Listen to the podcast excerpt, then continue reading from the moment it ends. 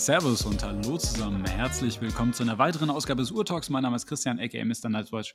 Und ich freue mich, dass ich heute mal wieder hier in der Folge bin. Äh, die letzten zwei Wochen musste ich mich so ein bisschen zurückziehen, ähm, habe gerade ja, beruflich recht viel um die Ohren und äh, dementsprechend tatsächlich recht wenig Zeit gehabt. Aber meine Co-Moderatoren haben das ja auch ganz gut kompensiert und ähm, ja, mit einem von den beiden sitze ich heute auch zusammen. Und ich freue mich, dass wir immer wieder zusammen aufnehmen. Servus Raff, hi, wie geht's dir? Ja, servus Chris, mir geht es soweit sehr gut. Äh, ich freue mich, dass wir beide wieder mal aufnehmen. Mir geht es genau gleich. Und äh, ich glaube, das wird heute eine coole Episode. Ja, auf jeden Fall. Also wir haben ein paar Themen, über die wir sprechen äh, wollen. Und ähm, ich glaube, es gibt einige auch so Neuigkeiten zu berichten, auch gerade bei dir. Ähm, ich bin gleich mal sehr auf den Audio Risk Check gespannt, weil der ein oder andere Hörer, der dir ja auch aktiv folgt, ähm, hat das sicherlich schon mitbekommen. Ja, aber da wirst du sicherlich gleich näher nochmal drauf eingehen. Ja, und ansonsten freue ich mich, dass wir einfach mal wieder aufnehmen und heute eine entspannte Folge auf so einen Freitagnachmittag. Also wir nehmen natürlich jetzt nicht Sonntag auf, sondern Freitagnachmittag, zwei Tage vor Release dieser Folge quasi, dass wir uns da einfach noch einen entspannten Nachmittag hier zusammen machen. Ja, genau, so werden wir das machen. Und du hast es schon angeteasert, deswegen würde ich mal sagen, lass ich dir gleich den Vortritt. Was trägst du heute an deinem Handgelenk? Ich habe äh, heute eine Breitling am Handgelenk und zwar nicht den Navitimer, sondern Breitling Chronomat. Ähm, ja, bekannte Uhr eigentlich. Das ist jetzt die aktuelle Version in 42 mm mit dem ähm, Breitling B01 Kaliber. Eine sehr, sehr schöne Uhr. Ich habe sie an diesem äh, Edelstahl-Rollo-Armband. Mag die Uhr echt gerne. Ich muss tatsächlich sagen, ich war gar, also ich fand die Uhr nach Vorstellung ganz cool, aber hat mich jetzt also hat mich, hat mich schon begeistert, sage ich mal so, aber es war jetzt nicht so, dass ich sagte, die verdrängt bei mir im, im, im Kopf bei Breitling so den Navitimer, weil der Navitimer ist für mich so die Breitling. Ich muss sagen, je länger ich diese Uhr habe und desto mehr ich sie trage, umso mehr schätze ich einfach diesen Chronomat. Und das ist so eine Uhr, die kommt einfach über die Zeit. Und mittlerweile, also ich habe hab aktuell zu Hause Navitimer rumliegen und ich habe den Chronomaten hier rumliegen, trage ich den Chronomat echt noch mehr als den Navitimer, weil er mir unglaublich viel Spaß macht und gerade so im Sommer dieses Band äh, einfach wirklich einfach schön ist. Also es ist einfach ein schönes, schönes Band, dieses integrierte Armband, dieses, dieses, dieses Rollo-Design einfach, das ist, das ist irgendwie cool und das ist gerade so eine richtig tolle Sommeruhr, an der ich gerade sehr, sehr viel Spaß habe. Ja, sehr schön. Ist eine coole Uhr, ähm, sehr sportlich natürlich, wie man es von dir gewohnt ist. Und ich finde, die passt an sich auch äh, ganz gut zu dir. Also Breitling ist ja generell momentan äh, ziemlich du würdest es umtriebig nennen, was die äh, mhm. äh, gerade so machen. Also mhm. ähm, es ist ja nicht mal wie früher, dass die so ziemlich ähm, ja, kontrovers diskutiert werden. Die sind immer mehr akzeptiert und äh, ich glaube, die kommen auch immer besser an, oder? Habe ich da eine falsche Eindruck? Wie siehst du das so? Ja, ich glaube auch, dass Breitling gerade sehr im, im Aufwind ist. Also es ist tatsächlich erstaunlich. Also für mich, ich muss ja dazu sagen, ich bin ja schon, schon sehr lange eigentlich auch Breitling-Fan. Breitling war immer so für mich auch so diese erste Luxusuhrenmarke, mit der ich mich so im Detail beschäftigt habe. Also eine Zeit lang war Breitling so mein Cartier, also was für dich Cartier ist, so, ja. Und Ähm, das, das, war, das, das war immer so die Marke, wo ich sehr, sehr tief drin war und die mich einfach in diese Welt auch so ein bisschen reingeholt hat.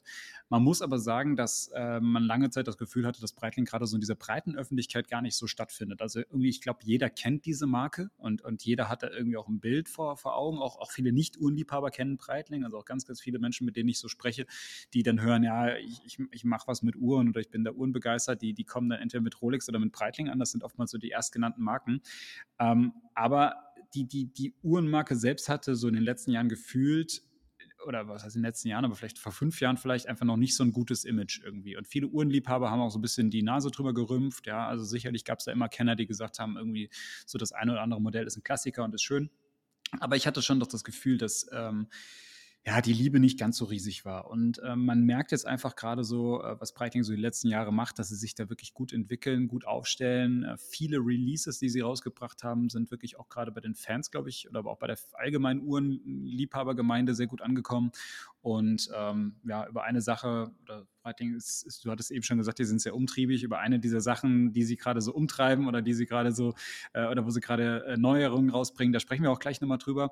Aber ich glaube tatsächlich, dass auch gerade Josh Kern, äh, den wir ja auch letztes Jahr zum Beispiel mal im Urtalk hatten, der Marke in Summe wirklich gut tut, insofern, als dass er die Ärmel hochkrempelt und sie wirklich äh, von, ja, auf, auf links dreht und wirklich mal die Modellpalette ausbessert und, und mit neuen Ideen und frischen Designs äh, um die Ecke kommt, was, glaube ich, gerade honoriert wird. Und ähm, insofern hat man schon das Gefühl, dass Breitling wieder mehr stattfindet und dass da gerade auch so ein richtiges, ähm, ja, da, da, da wird gerade so ein Feuer entfacht. Und ich, ich spreche mit ganz vielen Leuten, die mir jetzt einfach auch sagen, hey, irgendwie Breitling war nie so meine Marke und plötzlich hat man irgendwie zwei, drei, vier, fünf Modelle, die man eigentlich ganz cool findet. Und äh, das freut mich natürlich zu hören, ja, weil, weil ich einfach die Marke natürlich auch mag, aber ähm, zum anderen finde ich das auch immer schön, wenn einfach Uhren für Begeisterung sorgen. Und ob das jetzt bei Breitling ist oder bei anderen Marken, das, das, das, ist, das ist mir dann oftmals gar nicht so wichtig, sondern mich freut es einfach, wenn, wenn die Liebe für die Uhren weitergeht und wenn die Leute sich an schönen Uhren erfreuen können.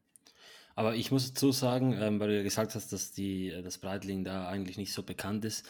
Ich habe äh, von mehreren Menschen gehört, dass Breitling gerade so in diesen anfänglichen Nullerjahren die Proletenmarke Nummer 1 gewesen ist. Also da war Rolex noch gar nicht mal so, wie es heute ist, vom, vom Image her.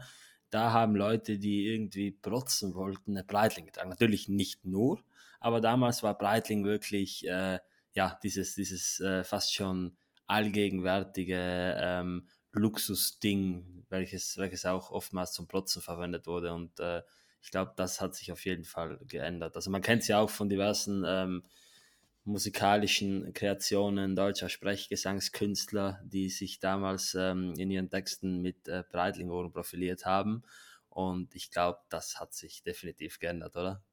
Ja, also ich, ich, deshalb, deshalb meinte ich ja eigentlich auch. Also, also wenn, wenn, wenn du jetzt an diese riesengroßen mhm. Breitling for Bentley Kreationen denkst, also diese Absolut. riesengroßen, flashy, komplett poliert und so weiter. Genau, äh, wo, wo, ich noch ganz kurz drauf eingehen wollte. Also ähm, ich, ich, bin grundsätzlich schon der Meinung, dass Breitling eine sehr, sehr bekannte Marke ist. Also das, das, meinte ich auch. Also auch Leute, die nicht aus der Uhrenwelt kommen, da kenne ich ganz viele, die mir als erste Marken irgendwie Rolex und Breitling so nennen. Ähm, mittlerweile kennt man auch sowas wie, wie Audemars Piguet zum Beispiel, was, was auch sehr durch, durch äh, so Medien und sowas jetzt auch gehypt wurde. Aber ähm, grundsätzlich sind das immer so die ersten Marken, die ich dann immer höre von Leuten, die jetzt nicht originär irgendwie Uhrenliebhaber sind. Ähm, und ich glaube tatsächlich, dass da viel darauf zurückzuführen ist, was du schon sagst, dass die gerade so in diesen 2000er Jahren oder auch in den späten 90er Jahren, glaube ich, dafür bekannt waren, sehr äh, maskuline, sportliche, laute Uhren auch hergestellt zu haben. Und ich glaube, die waren natürlich auch in der Kommunikation auch recht, äh, recht auffällig, wenn ich das so zurückdenke an so Geschichten, wo John Travolta oder so die getragen hatte, irgendwie so im Fliegeroutfit und so. Es war auch die Zeiten, die mich auch irgendwie auch abgeholt haben damals, muss ich tatsächlich zugeben. Aber damals war auch sicherlich eine Breitling auch irgendwie so ein, ähm, ein lautes Statussymbol, so ein bisschen auch so ein Zeichen, ich habe es geschafft, was jetzt heute sicherlich für viele nochmal mehr die Rolex ist als, als äh, damals noch. Und ähm, ich finde, dass das Image von Breitling, äh, also zwischenzeitlich ist dann Breitling so ein bisschen in der Versenkung verschwunden und äh, mittlerweile ist halt Breitling wieder hoch im Kurs, aber ich glaube halt nicht mit nicht so negativ konnotiert. Also ich oder negativ oder nicht so, wie du hast es eben proletenhaft genannt, also nicht so, nicht als so laut und protzig vielleicht angesehen, sondern wirklich eher als eine ja, moderne Uhrenmarke, die einfach irgendwie vielleicht schöne Designs macht. Also so habe ich das, so nehme ich das zumindest wahr, dass das im Moment sehr viel, die, die Marke auch sehr viel positives Feedback bekommt und sehr viel positive Anerkennung, aber jetzt auch gar nicht mehr so sehr für dieses Image steht, was Breitling lange so angehaftet ist. Also das, das sehe ich tatsächlich eher weniger mittlerweile. Ich glaube, du hattest es angesprochen, Breitling vor Bentley, so diese Modellkollektion, die waren ja allesamt sehr, sehr laut. Das war auch so typischer, typisch 2000er Jahre, muss man auch dazu sagen. Ne? Das waren ja auch so Zeiten, wo dann plötzlich die Uhren exorbitant groß geworden sind, ja, also wirklich auch für meine Verhältnisse zum Beispiel sehr groß geworden sind und wo man sehr viel auch so protziges, lautes Design auch hatte. Ne? Also da gab es ja auch bei anderen Uhrenmarken, ich denke mal zum Beispiel an Zenit, die in dieser DeFi-Kollektion damals wirklich ganz wilde Auswüchse äh, hatten. Ähm, da hat man, glaube ich, in Summe so, so einen Markt gehabt, der ja dieses sehr laute protzige und prollige vielleicht auch irgendwie auch ein bisschen gefördert hat. Ja, und ähm, ich glaube, da, da ist man weggekommen. Viele, viele besinnen sich jetzt ja mehr wieder auf so historische Designs. Äh, man hat viele Modelle von früher neu aufleben lassen. Das ist bei Breitling ja auch das Ding. Und ähm, man, man sucht bei Breitling, glaube ich, auch gerade eine Formensprache, die sich ein bisschen die, die eben nicht so stark orientiert ist daran, was in den letzten 20 Jahren passiert ist bei der Marke, sondern auch viel so, was war in den 50er, 60er, 70er Jahren bei der Marke und was konnte man da an Designs finden. Ähm, ich denke mal zum Beispiel auch an diese Premier, äh, Breitling Premier-Modelle, die, die irgendwie neu aufgelegt wurden in den letzten Jahren. Ähm, auch beim Navi-Timer hat man sich jetzt wieder von so, so Elemente rausgesucht, die, die schon die ersten Navi-Timer hatten und so weiter und so fort. Und ich glaube, da ist man sehr ähm, drauf besonnen, derzeit einfach wieder so dieses, dieses klassische, historische Bild von Breitling irgendwie in die Moderne zu überführen, was ich auch, äh, eigentlich auch ganz schön finde und damit einfach auch ähm, ja, viele Leute oder den Geschmack von vielen Leuten auch trifft. Das ist ganz lustig, dass eigentlich Breitling die erste ähm, Luxusuhrenmarke war, mit welcher ich so in Kontakt gekommen bin. Denn das war, glaube ich, 2011, dass mein Vater meiner Mutter eine äh, Breitling Cold Ocean zum Hochzeitstag geschenkt hat oder Ach, zum Geburtstag, cool. ich weiß gar nicht mehr. Äh, die wurde bei uns hier lokal gekauft und ähm, das, also ich war noch relativ klein und Anführungszeichen äh, und ich habe das nicht so wirklich mitbekommen, aber äh, die war dann äh, immer bei uns im Safe und ich dachte mir dann so, ja, Breitling, ich habe das immer mit irgendwie mit, mit einer österreichischen Marke verbunden, wahrscheinlich einfach wegen der wegen dem Zusammenhang mit, mit Red Bull, weil mir wurde das damals so erklärt, dass das halt eine eine Fliegeruhr ist, was ja so eigentlich, eigentlich nicht stimmt, das ist ja eine Taucheruhr, aber mhm. das Breitling eben ganz viel mit der Fliegerei verknüpft ist und ähm, dann war das immer so dieser, dieser Bezugspunkt eben zu dieser ja, Luxusuhr, eine Breitling, so. Und ähm, deswegen war das eigentlich tatsächlich die erste äh, ja, Luxusuhr, mit welcher ich so damals äh, in Berührung gekommen bin. Das ist eigentlich ganz interessant. Also siehst du, lustig eigentlich. Ja. Ne? Also, und, und, und, bei mir war es eigentlich die, die Uhrenmarke, die halt diesen Einstieg in dieses Hobby irgendwie bei mir. Ja, Christian, da haben wir doch, da haben wir doch haben etwas wir, gemeinsam. Haben wir was gemeinsam. mein Gott, und das merken wir jetzt nach 123 Folgen Urtalk. Genau. Herrlich. Cool. Raff, so, jetzt haben wir, haben wir lange über Breitling gesprochen, beziehungsweise wir werden nachher nochmal kurz über Breitling sprechen. Aber jetzt sag mir doch erstmal, was trägst du denn eigentlich am Handgelenk? Weil ich glaube, heute ist es wirklich was Spektakuläres. Ja, jetzt gehen wir im Alphabet weiter von Breitling zu C und da ist es äh, nicht Cartier, nein, sondern Chopard. Und äh, zwar ist bei mir relativ spontan eine neue Uhr eingezogen, ähm, was ziemlich Besonderes. Und äh, das Ganze war so, dass ich äh, von einem guten Freund in Singapur, also ich habe den ähm, bei einem Verkauf einer Uhr ein bisschen assistiert und äh, ich hatte da wohl noch bei ihm was gut. So war jetzt nicht irgendwie was Niedergeschriebenes, aber er meinte das wohl so. Und dieser ähm, Freund, der Händler ist, das, das ist ein Händler in, in Singapur, der hat mir dann äh, eines Tages geschrieben und mir ein Bild von einer Chopard geschickt und äh, meinte dann, du, äh, wie sieht's aus, wird dir die Uhr gefallen und so. Und ja, ein paar Tage später, äh, nachdem ich aus meinem äh, Finnland-Urlaub zurückgekommen bin, war es dann soweit, ich konnte eine Uhr entgegennehmen. Und zwar handelt es sich dabei um eine Chopard St. Moritz aus der ersten Generation, Referenz 8023. Und zwar ist das nicht irgendeine St. Moritz, sondern das ist die St. Moritz in der skelettierten Variante in ähm, Tuton, also in Stahl-Gold.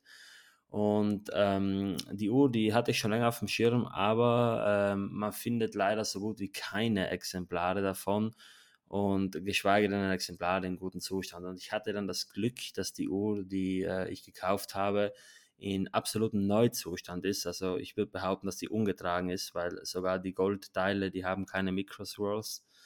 Und ähm, die sind angelaufen, das sieht fast schon aus, als wäre das irgendwie mit einem äh, Kapton-Film überdeckt, so für die Bandaufarbeitung, aber nein, das sind alles äh, freie äh, Goldblättchen.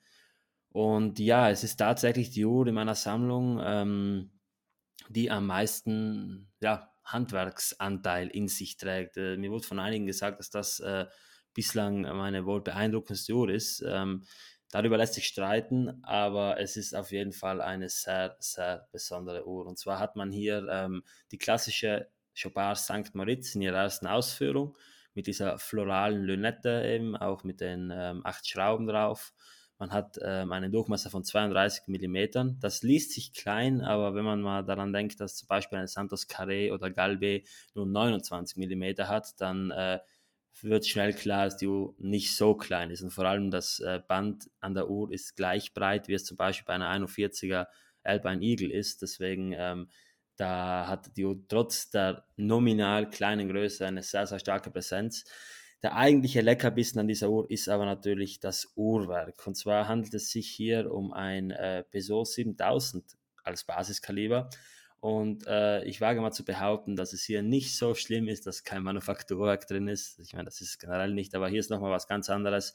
Denn hier wurde faktisch jede Schraube und jede Brücke, jedes Blättchen äh, einmal komplett auf den Kopf gestellt und ähm, ja, von Hand veredelt. Und zwar hat man hier äh, bei diesem O-Werk eine komplette äh, Skeletrage. Das bedeutet, alle Brücken sind äh, wirklich auf das Wesentliche reduziert. Es wurde ganz, ganz viel äh, ausgeschnitten. Man könnte fast schon von Leichtbau sprechen. Ähm, natürlich hat sie jetzt nichts mit dem Gewicht zu tun. Man hat hier auch eine kleine Sekunde, die ist auch unüblich für dieses Uhrenmodell, aber kommt eben mit diesem Werk. Und das Besondere dabei, man hat eine komplette Handgravur auf dem Werk. Also wirklich jedes Teil, jedes noch so kleine äh, Brückenstück ist handgraviert. Und mein persönliches Highlight äh, sind äh, das, äh, das Stundenrad und das Wechselrad, welche skelettiert und handgraviert sind. Und das Coole dabei ist, dass eigentlich jede Uhr aus dieser Serie ein Unikat ist. Denn jedes Werk wurde komplett von Hand skelettiert. Das heißt, du hast da keinen Laser, der dir die Werke schneidet, sondern das war wirklich noch von Hand mit Säge.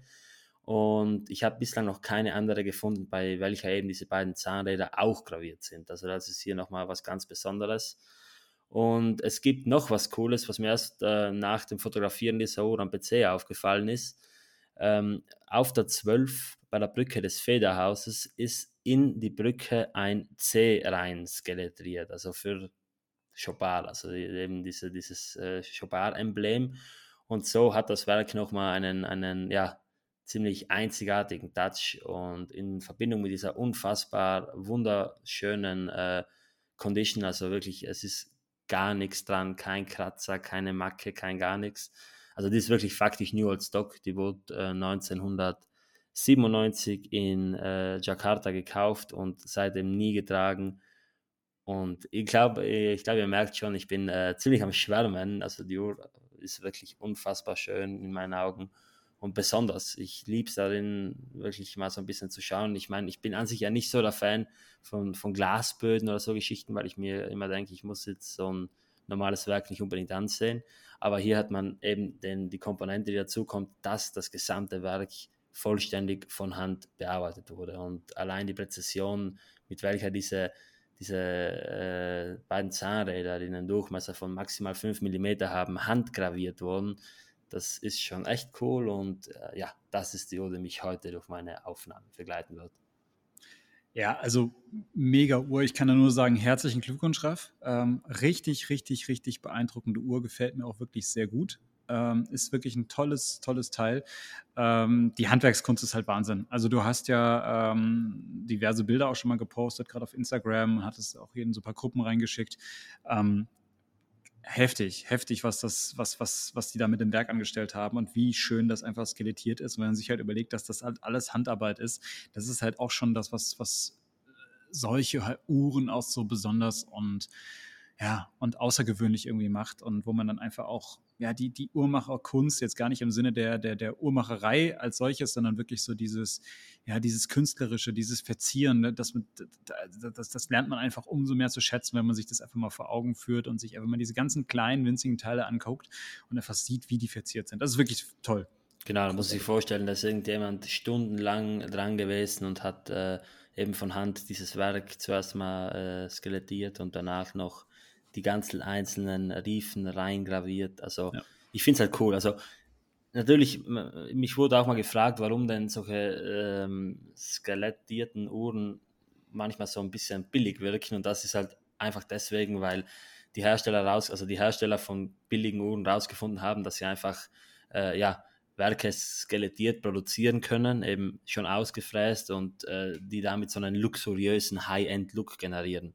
Und genau dieser High-End-Look, der da probiert wird zu kopieren, der findet jetzt im Endeffekt äh, so in dieser Chopard-Anwendung. Ist natürlich nichts, äh, was jetzt super modern aussieht. Das ist schon so ein bisschen, ähm, würde ich sagen, ein bisschen klassischer.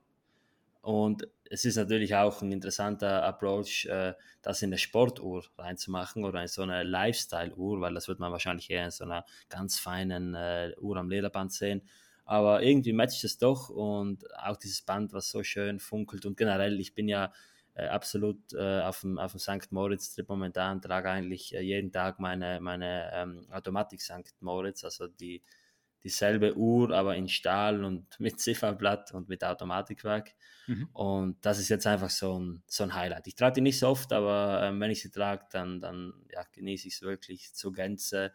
Und ja, bin froh, dass das jetzt äh, so passiert ist, dass ich die ähm, durch Glück angeboten bekommen habe, weil normalerweise kaufe ich ja keine Uhren, die mir angeboten werden, sondern ich, ich, ich suche mir die so. Ich bin jetzt nicht in der Lage, einfach äh, aus Jux Uhren zu kaufen.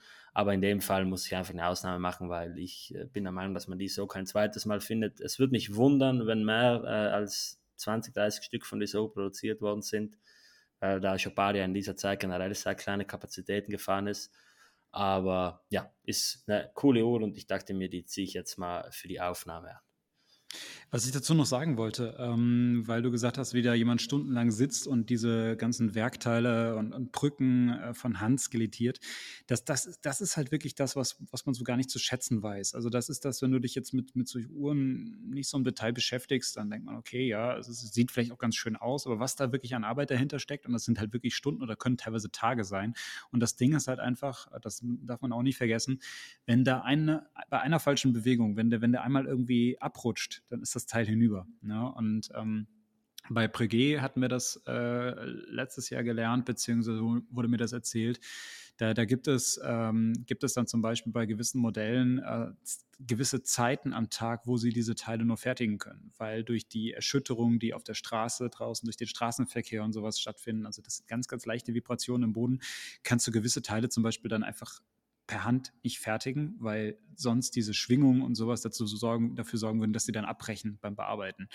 Und ähm, das, das muss man sich einfach mal vor Augen führen, ja. Und, und, und, sowas dann halt am Handgelenk am Ende zu tragen, wo halt wirklich viele, viele, viele Stunden, im Zweifel sogar Tage reingeflossen sind, wo hoch ausgebildete, wirklich Handwerkskünstler, das kann man einfach gar nicht anders sagen, wirklich dran gesessen haben.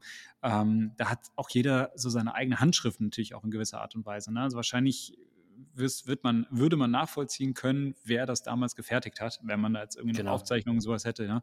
Und ähm, das, das ist schon halt, also das ist halt wirklich Kunst am Handgelenk, das muss man einfach so sagen. Es ist nicht das Klassische, was, was ich jetzt immer so, äh, so propagiere, so die Alltagssportuhr, die irgendwie alles, nicht, alles mitmacht. Nicht. Ja, also es ist jetzt nicht die Uhr, die du irgendwie, ja, weiß ich nicht, am, am, im Strand oder äh, im Sand oder am Strand oder sowas tragen willst, ne, das, das muss ja auch gar nicht sein, sondern hier geht es wirklich um dieses Zelebrieren der Kunst und das ist, das ist einfach schön. Und ja, es ist im Endeffekt, es ist im Endeffekt so ein, sag ich mal, Kunstwerk am Handgelenk. Ich meine, es ist sogar wasserdicht und so, deswegen, sie wäre wahrscheinlich alltagstauglicher, wie man, wie man vermuten möchte, aber natürlich durch diese, durch diese feinen Brücken, diese extreme Skelettrage geht natürlich auch sehr, sehr viel Stabilität im Werk verloren.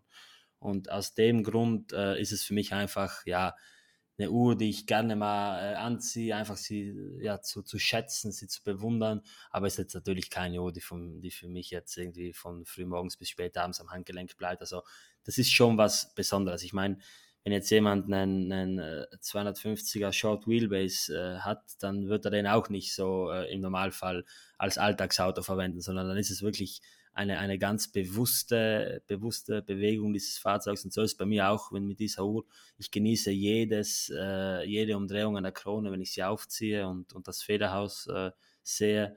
Und es ist schon ein ganz, ganz bewusstes Tragen. Also es ist nicht jetzt so ein Begleiter, sondern es ist schon wirklich, ich trage jetzt diese Uhr mit vollem Bewusstsein und weiß dann auch jeden Moment so. Absolut, absolut. Kann ich verstehen. Und also kann man, kann man dich nur beglückwünschen für. Und ich denke ja, mal, jetzt, jetzt, wo du die Uhr gezeigt hast, werden auch wieder reihenweise Leute sagen, oh, genau so eine Uhr suche ich auch. Also das, das ist ja, du, du bist ja da gerne auch so, so ein Trendsetter, was, was solche äh, außergewöhnlichen Funde anbelangt, sagen wir mal so. Ich, ich kaufe einfach nur, was mir gefällt, so. Das ist immer mein Credo. Und ähm, ja, gerade bei der, bei der Uhr, bei der St. Moritz, äh, es ist halt relativ schwierig zu finden, da einfach sehr wenige gebaut wurden und äh, ja, vielleicht sind nicht mal wenig gebaut worden, aber es ist halt einfach die Sache, die wurden früher verkauft und das waren einfach Alltagsuhren und die sind dann irgendwo in der Schublade äh, geendet oder so. und es sind halt sau weniger am Markt. Aber das macht es halt interessant. Also die Uhren, die mhm. kann man auch richtig suchen und äh, richtig jagen. Da lassen sich ganz, ganz wilde Schnäppchen machen noch, weil die Leute absolut keine Ahnung haben, äh, was das für Uhren sind. Und deswegen äh, lohnt es sich da auf jeden Fall mal hinzusehen, wenn die Uhr einem dann gefällt. Mhm. Aber ich würde sagen, wir gehen jetzt wieder im Alphabet äh, einen Schritt zurück, nämlich äh, zu B, oder? Genau, lass, lass uns mal in die heutige Folge jetzt richtig reingehen. Also, ähm, erstes Thema, also wir wollen heute über ein paar Sachen sprechen, aber erstes Thema, worüber ich gerne sprechen würde, weil es einfach jetzt ein sehr aktuelles Thema ist, und zwar hat jetzt äh, Breitling quasi gestern Abend, beziehungsweise für die Hörer jetzt am Donnerstagabend, ähm, eine neue Kollektion herausgebracht. Und zwar haben sie im Rundumschlag quasi mal ihre Super Ocean Kollektion, also das ist ja eine der bekanntesten Modellreihen eigentlich, die, die, die es bei Breitling gibt, quasi neu aufgelegt. Und ähm, da wollte ich mit dir einfach mal drüber sprechen, wollte das einfach mal so durchgehen. Ähm, ich ich gebe euch mal so ein, so ein kurzes Intro oder einen kurzen Überblick, falls ihr euch jetzt damit noch nicht so im Detail beschäftigt habt. Ähm, Letztlich gibt es die Uhren ähm, in äh, drei verschiedenen, nee, sorry, in vier verschiedenen Größen, in 46 mm, in 44 mm, in 42 mm und in 38 mm, also äh, 36 mm, sorry, 36 mm. Also äh, wirklich eine komplette Bandbreite an neuen Modellen. Und ähm, ich fand das Release tatsächlich sehr, sehr interessant. Und zwar ähm, vielleicht kurz zum Hintergrund. Breitling hatte ähm, Ende der 50er Jahre die, die Super Ocean eingeführt. Ich glaube 1957 war das gewesen. Es gab ja auch diesen, äh, diesen, äh, diese Super Ocean 1957 Re-Edition, die auch sehr, sehr erfolgreich war. Äh, wir hatten sie auch im Urtalk schon das ein oder andere Mal besprochen, mit einer relativ großen äh, Lünette und einem recht kleinen, schmalen Gehäuse darunter. Ähm, die gab es zum Beispiel auch in dieser Rainbow-Variante in den letzten Jahren, die sich sehr, sehr gut verkauft hat.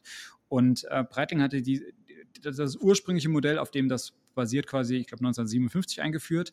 Ähm, und sie haben dann quasi in der nächsten Iteration in den 60er Jahren ähm, etwas herausgebracht, was als Super Ocean Slow Motion ähm, in die ja, Geschichtsbücher, möchte ich fast sagen, oder zumindest Geschichtsbücher der Marke eingegangen ist. Und zwar ähm, eine ganz, ganz interessante Sache dahinter war, nämlich, dass es ein Tauchchronograph war, den sie rausgebracht haben. Und das Besondere an diesem Chronographen war, dass man, ähm, dass dieser Chronograph quasi die Tauchzeit angezeigt hat. Also man hatte die, die Uhr sieht im ersten Moment sieht die aus wie so eine ganz normale äh, Drei, Dreizeigeruhr. Nur das, was man normalerweise als den äh, Sekundenzeiger äh, sehen würde oder bei einem großen Chronographen der, der Chronographen-Sekundenzeiger, ähm, ist hier quasi ein Minutenzeiger, der ähm, sich quasi in 60 Minuten einmal um das Zifferblatt herumdreht bei laufendem Chronographen. Und der Gedanke dahinter war eigentlich, dass man, dass man gesagt hat, man, man möchte diesen Chrono starten, man, man taucht dann los und kann dann quasi seine Tauchzeit über diesen laufenden Chronographen ablesen. Das war eigentlich so, so diese, äh, ja, der, der, der Gedanke dahinter.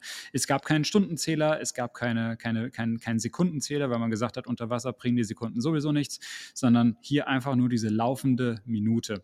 Und das Markante an dieser Uhr war, dieser Minutenzeiger hatte ähm, ähnlich wie wir es zum Beispiel auch bei Tudor kennen, ähm, eine, so ein, ein, ein viereckige, ja, so ein, ein, quadratisches, eine quadratische Zeigerspitze quasi, die ähm, mit sehr viel Leuchtmasse belegt war, sodass man halt immer äh, die aktuelle ähm, Minute dieses Chronos äh, ablesen konnte. Wie gesagt, wichtig, weil die Tauchzeit. Und äh, auch noch ganz interessant war, man hatte, um einfach auch anzeigen zu können, dass der Chronograph läuft, weil bei so, bei so einem Minutenzeiger, also wenn du quasi das in, in 60 Minuten einmal ums Zifferblatt rumgeht, siehst du ja nicht im ersten Moment, dass sich da was bewegt, hat man quasi unten noch auf 6 Uhr noch so ein kleines Fenster eingebaut, wo so ein Punkt angezeigt wurde, wenn der Chrono gelaufen ist und es, glaube ich, schwarz war, wenn kein Chrono gelaufen ist. So, und ähm, das, das war diese, diese Super Ocean Slow Motion. Und Slow Motion halt eben wegen, ähm, ja, weil, weil quasi nicht, nicht in 60 Sekunden einmal ums Zifferblatt rumgegangen wurde, sondern in, in 60 Minuten. Und kurz darauf, äh, in sieb oder Ende der 60er, in den frühen 70er Jahren, hat dann Breitling noch einen weiteren äh, Super Ocean ähm, Chronographen rausgebracht. Und das war ähm, die Super Ocean Chronomatic. Ähm, eine Uhr, die damals erstmalig ein automatisches Werk dann auch drin hatte und die dann auch sehr stark diese 70er Jahre Form und Designsprache hatte. Also sehr, ähm, doch sehr prägnantes, auch kantiges Gehäuse, aber vor allem auch auf dem Zifferblatt ähm, so breite Indexe, ähm, viereckige oder quadratische Indexe, ähm, so rechteckige Zeiger, also wirklich diese, diese sehr prägnante Designsprache, wie man sie aus den 70er Jahren kennt.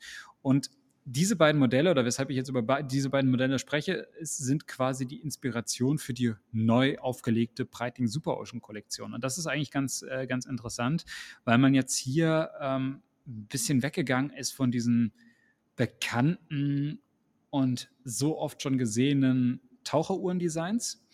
Und gerade so die Zifferblattgestaltung ähm, sich hier bei der, bei der neuen Super Ocean einfach dadurch auszeichnet, dass man eine sehr breite Minuterie hat, äh, von die halt 60, 60 Minuten anzeigt, aber die halt sehr, sehr breit gehalten ist. Das, das erinnert tatsächlich so etwas an diese, diesen, diesen Slow-Motion-Chronograph. Äh, Dann hat man einen hier bei den, das sind alles Dreizeigermodelle, muss man dazu sagen. Man hat jetzt hier einen Minutenzeiger, der auch ein sehr, sehr breites äh, Viereck an der, an der äh, Spitze hat.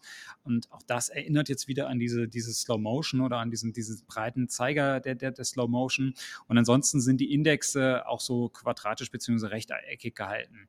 Und in Summe ist das schon eine sehr, ähm, außergewöhnliche Formsprache, würde ich sagen, die, die irgendwie so ein bisschen heraussticht. Man, man sieht definitiv, dass hier irgendwie so Anleihen an die 60er, 70er Jahre gemacht sind. Ansonsten äh, sind das Uhren im modernen Stil. Also das ist vom, vom Grundtyp erkennt man natürlich, das ist eine moderne Taucheruhr, ähm, Edelstahlgehäuse. Man hat noch eine Variante in Bicolor beziehungsweise auch eine in Bronze. Auch das ist jetzt grundsätzlich nichts Neues. Man hat ähm, eine verschraubte Krone mit äh, Lünettenschutz, äh, mit, mit ähm, Kronenschutz und ähm, alles, alles das, was man kennt, ähm, auch die Lünette selbst ist zum Beispiel einseitig drehbar bei den meisten Modellen, beziehungsweise bei der 46er ist sie zwei beidseitig drehbar, aber hat so eine spezielle Arretierung und ähm, Keramik-Inlays überall verbaut. Also wirklich alles, was eine moderne Taucheruhr so braucht, 300 Meter wasserdicht, aber halt eben mit dieser, äh, auf dem Zifferblatt zumindest, mit dieser sehr prägnanten Form und Designsprache, die eben so aus den 70ern äh, eigentlich stammt. Und das ist, finde ich persönlich, eigentlich eine, eine, ganz interessante Kombination. Als ich die Uhr das erste Mal auf Bildern gesehen habe, ähm, muss ich tatsächlich gestehen, dass sie mir, dass ich dachte, okay, das ist nicht so meins. Ja.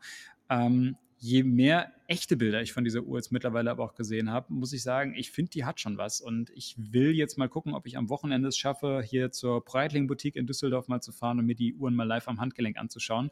Weil irgendwie sind die schon aus meiner Sicht ganz spannend. Äh, auch noch ganz cool, letzter Punkt, ähm, bevor ich jetzt auch wissen möchte, was du dazu sagst, Raf. Ähm, cool ist tatsächlich auch, die gibt es in zwei Varianten und zwar mit einem Kautschukarmband oder mit einem dreireigigen Metallband. Das, das ist so ein bisschen dieses ja, klassische Metallband so im, im Breitling Super Ocean Stil, das kennt man schon. Ähm, das, das Kautschukband ist, ist ein neues, das, das sieht sehr cool aus, finde ich. Das hat an, an der Seite so ein bisschen ja, sieht es so ein bisschen, als ob es fast mit Textil belegt wäre. Muss, muss man sich mal angucken, wie, es wirklich ist. Ähm, aber auf jeden Fall sieht es sehr sportlich aus. Und das Schöne ist bei beiden diesen Bändern, bei, sowohl bei dem Kautschukband als auch bei dem Metallband, hast du eine optimierte oder eine neuartig gestaltete Fallschließe drin, die auch eine Feinverstellung von bis zu 15 Millimetern ähm, er ermöglicht. Und das ist halt was, was ich persönlich immer äh, sehr, sehr begrüße, weil es einfach massiv zum Tragekomfort beiträgt. Und ja, in Summe gefällt mir das ehrlich gesagt gut, dass man hier dieses Update reingebracht hat, weil ich glaube, das war lange schon bitter nötig. Breitling ist bei manchen, also ich finde, ich mag die Designs gerne, aber ich finde, gerade bei Schließen hatten sie zuletzt immer noch so ein bisschen Nachholbedarf. Und das ist jetzt so eine Schließe, wo ich sagen muss, die ist absolut nach meinem Geschmack, gefällt mir wirklich sehr, sehr gut. So, das, das ist so im, im Rundumschlag mal kurze, kurze Übersicht über diese, diese neuen Modelle. Ähm, aber Raff, was, was sagst du dazu? Also ich habe mir die jetzt mal angesehen und wenn ich das richtig verstanden habe, dann ist das jetzt ja äh, die neue Super Ocean Linie, die die alte ablösen soll, oder?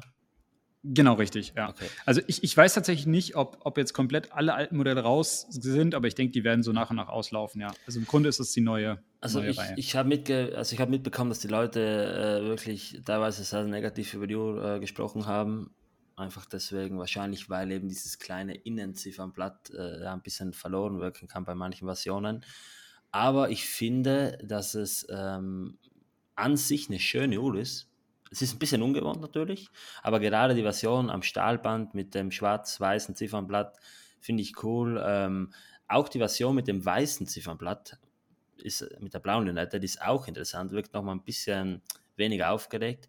Mhm. Äh, ich finde es halt schade, dass äh, die, Ding, die ähm, Komplikation da nicht beibehalten wurde, weil natürlich, du hast jetzt eben diesen Minutentrack drinnen und dann noch die Lünette und das finde ich ein bisschen schade. Das hätte man machen können. Also man hätte da wirklich äh, das beibehalten können. Natürlich ist es jetzt eine Design-Anleihe an eben äh, diese Uhr, deswegen muss es ja nicht eins zu eins dieselbe Uhr sein. Aber im Wesentlichen muss ich wirklich sagen, die hat so einen coolen, ja, Oreo-mäßigen Look in gewissen Farben, so diese schwarz-weiß zum Beispiel. Die, mhm. die Tiffany-Farbe, also dieses äh, Blau, dieses helle Blau. So, so ein Türkis ist das, ja. Ja, Türkis-mäßig. Ja, hat man halt mitgenommen so ähm, und auch das Orange. Aber ansonsten, du, ich muss wirklich sagen, optisch ist es von mir aus gesehen eine coole Uhr. Also mein Favorit jetzt von den ganzen ist, wie gesagt, Stahlband, schwarze Lette, schwarzes Innenziffernblatt. Denke, das ist auch so der Klassiker, ja. Ist eine coole Uhr, oder? Muss man wirklich sagen. Also, es ist cool, ist cool, ja. In, in 42 mm würde ich ja, den, ja, ich, nehmen. Ja. ja, es ist jetzt natürlich nicht eine Uhr, wo ich jetzt aktiv sage, die würde ich mir jetzt holen. Das, glaube ich, verstehen hier alle. Aber ich muss wirklich sagen, das ist ähm, eine Uhr, die mir optisch gut gefällt, die ich zum Beispiel an deinem Handgelenk gut sehen könnte. Ich finde auch den Minutenzeiger cool. Einfach mal ein bisschen was anderes. Und ja, also qualitätsweise brauchen wir da überhaupt nicht drüber sprechen. Ich meine, da, da äh, ja, da lässt sich nichts Schlechtes drüber sagen, aber ja, deswegen. Ausnahmsweise mal keine Hasstirade von meiner Seite, wenn es um eine neue Uhr geht. Also der Raff ist heute positiv gestimmt, das ist ja Wahnsinn. Ja, genau. Es, es, mag, es mag an seiner tollen Uhr am Handgelenk liegen. Nein, Spaß. Aber ähm, ja, finde find ich, find ich ähm, cool, dass, dass, du, äh, dass du das sogar quasi von, von deiner Seite auch ein positives Wort hier verlierst, ähm, dass das man weiß ja, dass du ein Kritiker bist, gerade von neuen Uhren. Und wenn, wenn da jetzt äh, gar nicht so viel Kritik kommt, dann ist das schon wirklich ein großes Lob, muss man einfach so sagen. Dann mhm. Kompliment an Breitling, Grüße gehen raus. Ja, ihr könnt mir da gerne mal die ganze Produktpalette zusenden. Ich kann mir gerne auch mein echt anschauen, mache euch ein paar Bilder, deswegen meldet euch gerne. Ähm, genau, was ich noch ganz kurz betonen wollte, weil du es gerade eben angesprochen hast, dass gerade so diese Themen äh, jetzt Tiffany-Farbe oder einfach so ein türkisfarbenes Blatt, ähm, sie, sie haben es in verschiedenen bunten Farben rausgebracht. Also die zwei großen Modelle in 46 mm gibt es noch in schwarz und blau. Ansonsten haben wir sehr viel Verschiedenes. Also wir haben, wir haben grün, wir haben so ein Türkis, wir haben ähm, so, so ein Braun bei den Bronzemodellen, wir haben das Weiß, das hast du eben schon genannt, wir haben eine orangefarbene Version, das ist, glaube ich, die ist auch limitiert. Äh, und für den Surfer Kelly Slater, der ja auch äh, Breitling Ambassador ist, ähm, aufgelegt wurde. Dann gibt es bei den Damengrößen in 36 mm, wobei das sicherlich auch von Herren getragen werden kann, ähm, auch orange und weiß. Also da gibt es verschiedenste Farben. Und in Summe ist das, finde ich, einfach gerade eine sehr schöne farbenfrohe Kollektion, gerade so für den Sommer. Und äh, könnte mir auch echt gut vorstellen, ähm, dass man sich sowas einfach holt, gerade so am Kautschukband, so eine sportliche Uhr, die man auch vielleicht entspannt mit in den Urlaub nimmt, ähm, wenn man halt wirklich auch mal bewusst jetzt weg möchte von diesen ganzen äh, altbekannten und überall gesehenen äh, Luxustaucheruhren im, im Stile von, von Submariner und Co., ähm, weil man hier einfach schon auch ein natürlich sieht sie aus wie, ein, wie, eine Taucheruhr, aber man hat gerade durch diese, diese Minuterie, durch die, durch die Indexe, durch die Zeiger, hat man schon auch sehr viel Eigenständigkeit und wirklich Designmerkmale, die man so eher selten bei anderen Marken sieht. Und äh, das, das finde ich persönlich gut, das begrüße ich, das ist sicherlich mutig, das wird nicht jedem gefallen. Ähm, und andererseits muss man ja, muss man, muss man auch immer gucken, dass man sich vielleicht auch ein bisschen abhebt von, von dem, was anderen schon machen.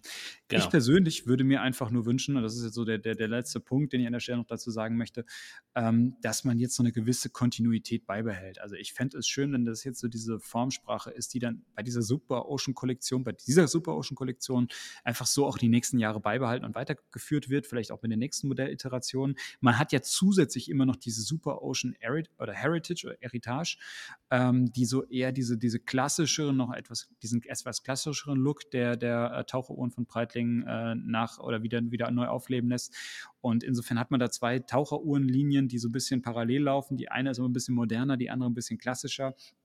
Und ich würde mir einfach wünschen, dass man jetzt hier gerade dieses Design einfach so beibehält und dass man nicht in fünf Jahren oder in, in sechs, sieben Jahren die nächste Kollektion rausbringt, die dann wieder komplett anders aussieht. Ich finde immer so Konstanz und Konsistenz bei der Produktführung äh, ist immer sehr, sehr wichtig, aus meiner Sicht. Genau. Und ich würde sagen, äh, es ist heute ein bisschen alphabetisch geordnet hier. Wir gehen jetzt noch einen Buchstaben zurück und zwar gehen wir zu Audemars Piguet.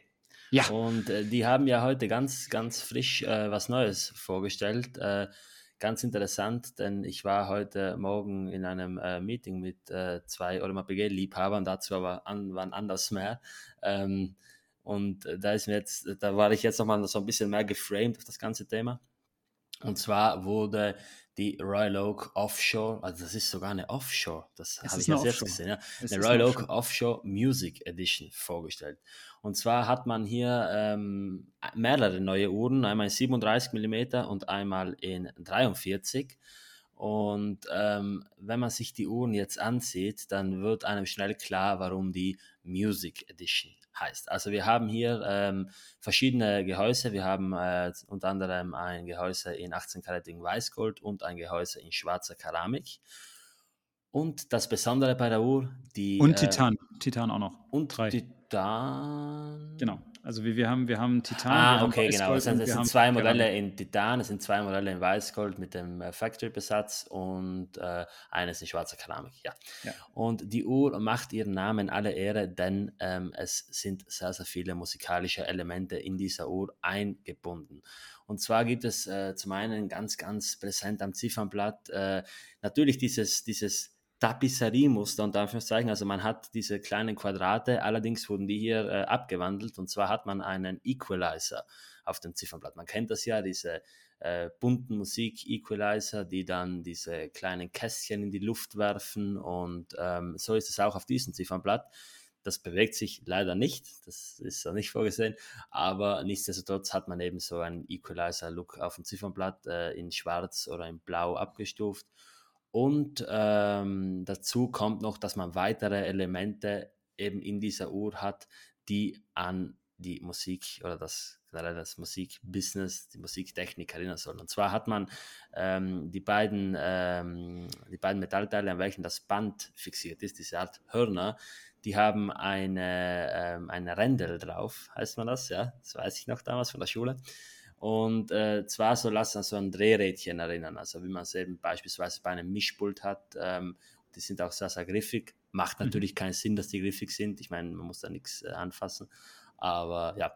Und die ähm, Kronenschützer an der Uhr, die sind auch sehr, sehr cool gemacht, denn die haben die Form und auch äh, so eine Art, äh, ja, eine, eine, eine Nut noch darunter, die an einen äh, Fader am Mischpult erinnern soll. Also man hat da nochmal dieses Element reingebracht. Dann in der Weißgold-Version äh, hat man dazu noch eine ähm, Lünette aus äh, bunten ähm, Saphiren, also in dieser, in dieser Rainbow-Optik. Und dann hat man aber auch coolerweise ein Ziffernblatt, wo dann die ganzen ähm, Equalizer-Punkte eben auch Saphire sind. Also man hat äh, Rubine, man hat äh, gelbe, orange, grüne und blaue Saphire und Savoriten, wenn das so ausspricht, genau. Und ähm, ja, was gibt es sonst noch zu der Uhr zu sagen? Äh, Im Wesentlichen nichts. Man hat das äh, Kaliber 5909 für die 37 mm Varianten und das Kaliber 4309 für die 43 Kilo, ähm, Millimeter, nicht Kilometer, Millimeter Varianten. Und die Uhren kommen alle an einem äh, Kautschukband, teilweise auch an so einem Kautschukband mit so einer ähm, ja, Mosaik-Musterung ähm, und alles in allem eine ähm, optisch. Wobei, ich lasse dich jetzt nochmal dazu was sagen, dann komme ich später zu meinem Feedback. ja, also ähm, ich, ich sage nochmal vielleicht ganz kurz was zum Preis. Ähm, auch das ist ja immer ganz interessant. Also in Titan kostet die Uhr 30.000 Euro in der 43 mm Variante, ich glaube 28 in der 37 mm Variante. Beide sind auf 500 Stück limitiert. Die, das Modell in Keramik kostet 38.000, auch ist auf 250 Stück, glaube ich, limitiert und dann die in Weißgold auch jeweils auf 250 Stück limitiert. Preis ist da äh, auf Anfrage, also weiß ich nicht genau, aber wird, wird äh, relativ teuer sein. Ähm, insofern limitierte Royal Oak. Ähm, wir wissen alle, da, da wird es schwierig. Also für diejenigen unter euch, die jetzt sagen, oh, die muss ich unbedingt kaufen, wird wahrscheinlich nicht so einfach verfügbar sein, vermute ich einfach mal. Ähm, nichtsdestotrotz, ja, ein, ein, ein spannendes Release, sagen wir es mal so. Ich, ich muss sagen, ich war tatsächlich überrascht, als ich die gesehen habe. Ich habe die vorhin bei, bei, AP muss man ja vielleicht dazu sagen, das ist immer so sehr überraschend. Da kommt irgendwie äh, plötzlich ein Release, die stellen es auf die Webseite und plötzlich ist es da. Und ähm, es, es, man hat das Gefühl, da gibt es gar nicht so viel große Ankündigungen drumherum, sondern das ist dann plötzlich einfach da. Und äh, ich habe das dann vorhin gesehen. Ich denke so, ist, ist das jetzt ein Scherz? Ich habe das nämlich auf Instagram gesehen. Irgendjemand hatte das gepostet. Und ich dachte erst, es wäre ein Witz. Ich dachte, das wäre erst so was Modifiziertes. So, so im Stile von, keine Ahnung, Bamford oder was auch immer. Matt die, die, oder sowas, genau, so, solche Geschichten. Also, dass irgendjemand sich eine Royal Oak genommen hat und die jetzt irgendwie stark customized hat. Und ähm, dann, dann habe ich genauer hingeschaut und habe mich gewundert, weil das Gehäusedesign ja auch wirklich anders ist und so weiter. Und ja, am Ende kam raus, nein, das ist das neue Release von, von Audemars Piguet. Ähm, ja, ich bin, ich bin ja tatsächlich ja mittlerweile ja selbst, ich hatte es ja auch im Urtalk schon erzählt, äh, selbst wieder AP-Owner und Besitzer und äh, trage tatsächlich auch meine, meine Offshore sehr, sehr gerne. Ich finde es ich sage mal so, ich finde es gut, dass AP neue Wege geht, dass AP auch sagt, äh, wir versuchen auch vielleicht eine neue und junge Generation anzusprechen. Und gerade so eine Uhr soll ja wohl explizit eine ju jugendlichere Generation ansprechen. Ja, einfach durch diese bunten Farben auf dem Zifferblatt, diese ganzen Anleihen zur, zur Musik. Das ist ja auch gerade sehr stark so. Ich kann mir so gerade so diese DJ-Szene oder so kann man, glaube ich, mit dieser Uhr sehr, sehr gut ansprechen. Ähm, Ähnlich wie man es zum Beispiel auch mit, mit dieser ganzen Marvel-Geschichte äh, gesehen hat. Also versucht da ja AP neue Wege zu gehen. Das finde ich grundsätzlich erfrischend und nicht schlecht. Also man muss ja auch nicht sich nicht, nicht, nicht nur immer irgendwie an, an Golfturnieren und Tennisturnieren und irgendwie Formel-1-Rennen aufhängen, sondern man kann ja auch mal gucken, dass man wirklich so ein bisschen, ja, ein bisschen, ein bisschen modernere Wege geht. Insofern Hut ab dafür. Ich persönlich finde diese Uhr aber eher, ja, also mir ist die zu, mir ist die tatsächlich zu sehr verspielt und zu sehr einfach irgendwie, äh, ich weiß nicht. Also so als, als Einzelstück hätte ich, hätte ich die vielleicht cool gefunden, die man dann bei so einer Only Watch oder sowas versteigert, so, dass man einmal so ein Ding macht. Ich meine, die ist limitiert, klar, aber irgendwie, also mich, mich, mich holt das tatsächlich nicht ab und mir ist es einfach zu viel Spielerei. Ähm, Gerade so mit diesem, mit diesem äh, Kronenschutz und sowas, ähm, der dann wie diese, diese äh, Schieberegler und sowas äh, gestaltet ist. Also irgendwie, das ist, und auch gerade mit dem Zifferblatt, ja, also ich weiß nicht, das, das ist mir irgendwie zu viel Spielerei in so einer, in so einer Uhr, die ich dann doch irgendwie als, als ernstzunehmende Uhr ansehe. Und äh, irgendwie passt das für mich nicht ganz zusammen und ich, ich hadere da ein bisschen manchmal mit, mit, mit der Umsetzung bei AP, genauso wie ich zum Beispiel diese Black Panther auch ehrlich gesagt nicht nichts fand, bin ich ganz ehrlich. Aber da hatten wir auch letztes Jahr, glaube ich, drüber gesprochen hier im Urtalk. Und insofern, ähm, ja, ich, ich finde die nicht hässlich, um Gottes Willen. Also ich würde die auch tragen und ich würde die tatsächlich gerne mal live sehen. Ich finde, die hat schon irgendwie was, aber irgendwie ist sie mir in Summe einfach zu verspielt, als dass sie mich wirklich abholt. Ja, also ich habe jetzt viel Gedanken darüber gemacht und ich glaube, ich muss äh, von Anfang an mal sagen, dass ich die Uhr rein optisch ziemlich cool finde. So, ich finde die Uhr optisch, äh, vor allem die Version mit den bunten Steinen, die ist äh, ja ästhetisch ziemlich charmant, finde ich, oder, oder einfach, einfach hübsch anzusehen, wenn es eine Hublot wäre. Also wenn es eine Hublot wäre, dann, dann wäre das so. Aber dadurch, mhm. dass es eine Audemars Piguet ist, äh, muss ich ehrlich sagen, dass ich das, das einfach nicht gut finde. Also die Uhr an sich ja, die finde ich so ein bisschen guilty pleasure-mäßig nicht mal so schlecht, aber ich mag halt einfach das gesamte Konzept nicht. Ich frage mich, was das mit Audemars PG zu tun hat. Ähm, das hätte nicht sein müssen, beim besten Willen. Also, das ist mir zu verspielt, zu, äh, weißt du, das ist nicht zeitlos. Das ist nicht das, was Audemars Piguet eigentlich Absolut. ist. Das ist nicht eine Uhr, die du in 30 Jahren noch äh, schön anziehen kannst und so, weißt du, wie es damals war eben. Oder wie du heute eine eine 5402A-Serie oder so. Einfach eine Uhr, die absolut zeitlos ist. Und deswegen, ja, das ist halt so eine, eine Uhr wahrscheinlich für eine ziemlich junge Klientel, wie du schon gesagt hast. Die ist halt mal cool, aber es kann halt auch sein, dass die Uhr halt nach einem Jahr oder zwei Jahren schon einfach, ja, nicht mehr so cool ist, weil es einfach äh, schon ein bisschen, ja, was sich dann satt gesehen hat oder, oder es einfach nur ein kleines Hype ist. Aber, also, ja, das ist aber mehr so ein persönliches Problem, weil ich gerade mit Audemars Piguet habe.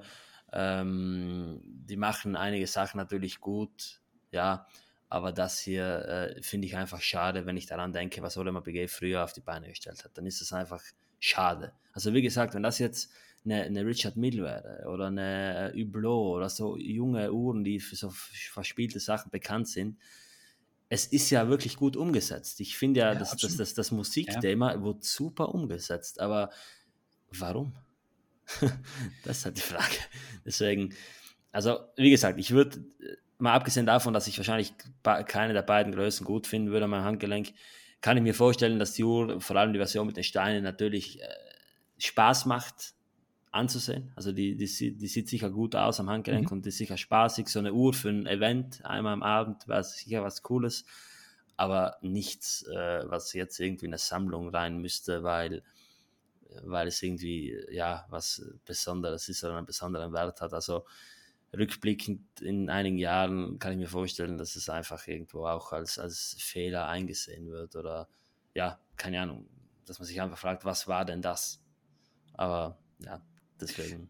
Gut, guter Punkt, Ralf. Also jetzt äh, tatsächlich, jetzt wo du, wo du das so gesagt hast, ähm, konnte ich mir jetzt ja auch noch mal ein bisschen meine Gedanken machen. Und äh, ich gebe dir tatsächlich vollkommen recht. Ich finde, bei einer anderen Marke wird es passen. Also wie du schon gesagt hast, bei, bei Hublot oder auch wenn da Richard Mill draufstehen würde, ich würde es ich richtig cool finden. Du hast vollkommen recht, weil da würde es passen. Und da würde man sagen, die stehen für solche Uhren, die stehen für solche Lifestyle-Uhren, die, die, die laut sind, die bunt sind, die auch gerne einfach mal so ein, so ein Thema aufgreifen, was gerade irgendwie so, sage ich mal, in ist oder angesagt ist, ja, und was jetzt gar nicht, wo es nicht darum geht, ein zeitloses Stück zu schaffen. Also ich will jetzt niemand, ich will jetzt weder Richard Mill noch Hublot die Zeitlosigkeit absprechen, aber halt so gewisse Limited Editions, die die dann rausbringen, das ist halt einfach so für diesen Moment, ja, das ist halt irgendwie, das, das passt so einen gewissen Zeitgeist rein und das, das, das zelebriert sowas und das ist halt einfach so eine Uhr, die du dann in dieser Situation oder diesen, dieser Zeit kaufst. Und ich finde tatsächlich, da hast du vollkommen recht, und das, das hatte ich mir vorher gar nicht so vor Augen geführt.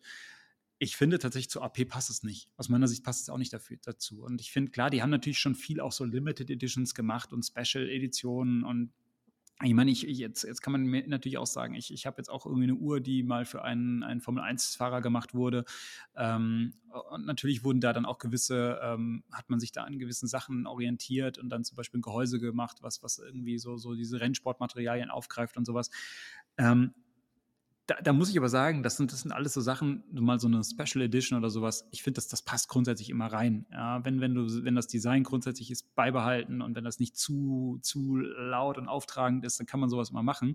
Man hat natürlich jetzt hier halt, ist man ja weitergegangen, als nur eine Special Edition zu machen, sondern man hat ja quasi eine eigene Uhr kreiert, indem man halt sehr stark diese, diese Design-Elemente aus der Musik in diese Uhr, auch ins Uhrengehäuse eingearbeitet hat. Das ist ja deutlich mehr als jetzt nur irgendwie noch ein Logo oder eine andere Zifferblattfarbe oder sowas was äh, in, in, die Uhr mit einzubauen, sondern man hat wirklich ein komplett eigenständiges Modell entwickelt. Und dadurch hat man halt aber auch was geschaffen, was, wie du es eben schon sagst, was eigentlich nicht diesen zeitlosen Charakter hat. Also das ist irgendwie gut, das ist cool, dass sie das machen und, und diesen Schritt gehen, genauso bei der, bei der Black Panther halt auch. Ähm, und andererseits muss man einfach so sagen, man hat jetzt gerade da nichts geschaffen, was irgendwie von bleibendem Wert ist. Also zumindest von, von, von zeitlosem Wert ist irgendwie. Also ich glaube, ich, ich gebe dir recht, ich würde wahrscheinlich auch behaupten, dass man in, in 20 Jahren jetzt nicht unbedingt an diese Uhren zurückdenkt und sagt, wow, ja, cool. Ja, mag, mag sein, dass es dann Leute anders sehen, aber für mich kommt das aktuell nicht so vor. Und ähm, es würde mich, für mich zu anderen Marken auch besser passen als zu AP. Ähm, genau. Ja. Nee, stimme ich tatsächlich, tatsächlich zu. So, so leid es mir tut, ich mag AP. Ähm, ich, ich finde, die, die Marke hat absolut ihren Reiz, definitiv. Deshalb, ich habe hab ja auch diverse schon selbst gehabt und, und habe auch aktuell sehr, sehr viel Spaß an einer. Aber das holt mich in Verbindung mit dieser Marke nicht 100% ab. Und wahrscheinlich, ja, wenn, wenn Hublot draufstehen würde, würde ich sagen, geil gemacht. Ja, da, da ja, es ist aber cool, dass sie jetzt das Audemars Piguet-Logo wieder aufs Blatt gemacht haben. Das ist so, so, so viel besser als nur dieser Schriftzug, wie es jetzt auf den neuen Varianten ist. Also nur das AP-Logo auf, auf dem Blatt kein anderes Zeug, kein gar nichts, außer halt das Swissmade natürlich. Ähm, das haben sie schon gut gemacht. Also das, das ist ein Punkt, der positiv hervorzuheben ist. Mhm. Genau.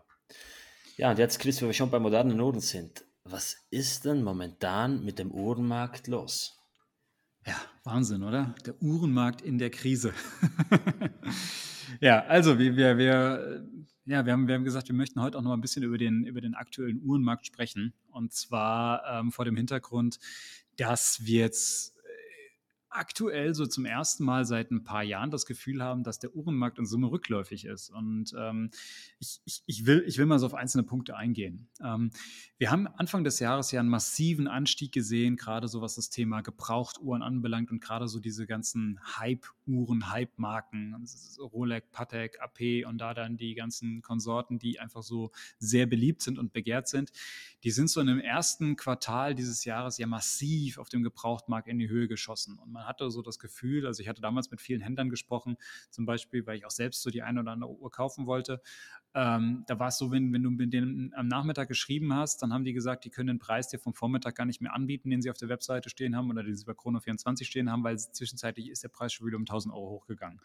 Und es war wirklich so, dass innerhalb von wenigen oder innerhalb von, von, von, von kurzer Zeit, innerhalb von wenigen Tagen und Wochen wirklich massive Preisanstiege zu verzeichnen waren, gerade bei vielen dieser Rolex Sportmodelle beispielsweise. Ähm, ich habe da manche Modelle beobachtet, auch gerade so in dem Goldbereich. Die sind dann irgendwie innerhalb von kurzer Zeit, innerhalb von, von ein, zwei Wochen, sind die von irgendwie 60.000 auf, auf 90.000 hoch und so weiter. Also es war wirklich Wahnsinn, ohne dass da irgendwie was eingestellt wurde, sondern einfach man, das hat sich so, so selbst befeuert.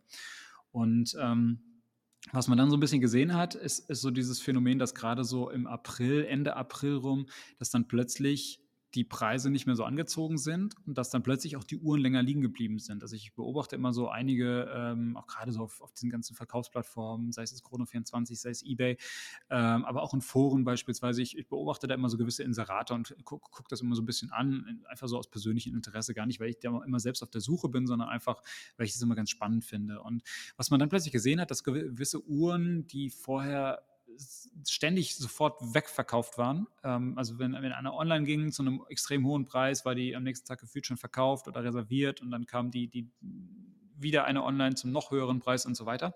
Und plötzlich liegen die Uhren, blieben die Uhren länger liegen und man hat gemerkt, okay, äh, gerade ähm, ja, passiert da nichts. Und ähm, das hat sich tatsächlich jetzt gerade so in den letzten vier bis acht Wochen einfach nochmal verstärkt. Und tatsächlich ist es so jetzt, dass gerade viele teure Uhren, und ich meine jetzt teuer, meine ich jetzt so ab 15.000, 20.000 Euro aufwärts, ähm, sogar massiv rück, rückläufig sind, was diese Marktwerte anbelangt. Also da war es echt so, man hatte, man hatte vorher das Gefühl, irgendwie, die, die sind innerhalb von ein paar Wochen um, um 10, 20 Prozent, 30 Prozent gestiegen.